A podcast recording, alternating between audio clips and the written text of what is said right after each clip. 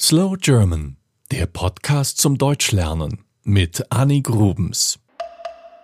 Als ich ein Kind war, habe ich mit meiner Oma immer Mensch ärgere dich nicht gespielt. Das ist ein Brettspiel.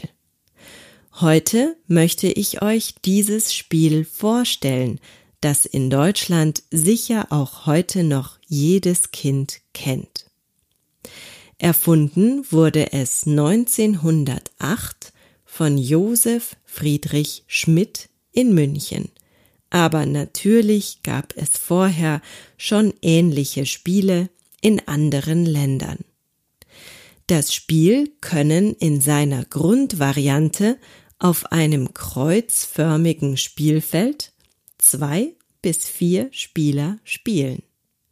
Auf der Rückseite gibt es eine sternförmige Version für sechs Spieler.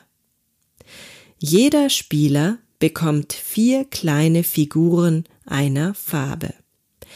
Diese stehen am Anfang des Spiels am Rande des Spielfelds im Häuschen. Nun beginnen die Spieler reihum zu würfeln. Jeder Spieler darf dreimal würfeln. Nur wenn er eine Sechs würfelt, darf er seine erste Spielfigur auf das Spielfeld setzen. Dort gibt es extra dafür ein Startfeld. Dann geht es immer weiter. Würfeln und dann mit der Figur die Anzahl an Feldern vorrücken. Also zum Beispiel eine drei würfeln und dann drei Felder nach vorne gehen. Bei einer sechs darf eine weitere Figur auf das Spielfeld. Das Ziel des Spieles ist es, alle eigenen Figuren einmal um das Spielfeld wandern zu lassen und dann auf vier eigens dafür eingezeichnete Felder zu stellen.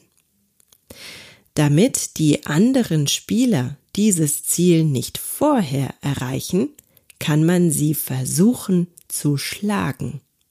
Wer also eine drei würfelt und damit auf ein Feld kommt, auf dem bereits eine gegnerische Figur steht, darf diese rausschmeißen.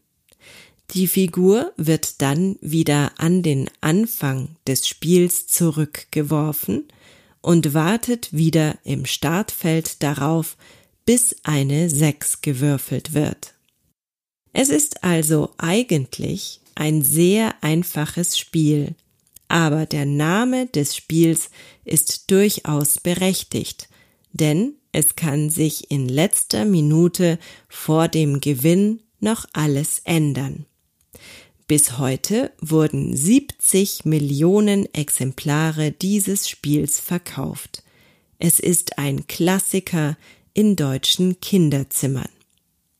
Am Anfang war es nicht sonderlich erfolgreich, aber der schlaue Geschäftsmann Schmidt schickte 3000 Exemplare an verwundete und kranke Soldaten des Ersten Weltkriegs die in Lazaretten lagen.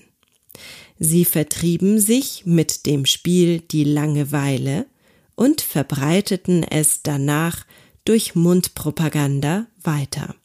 Kluges Marketing, oder?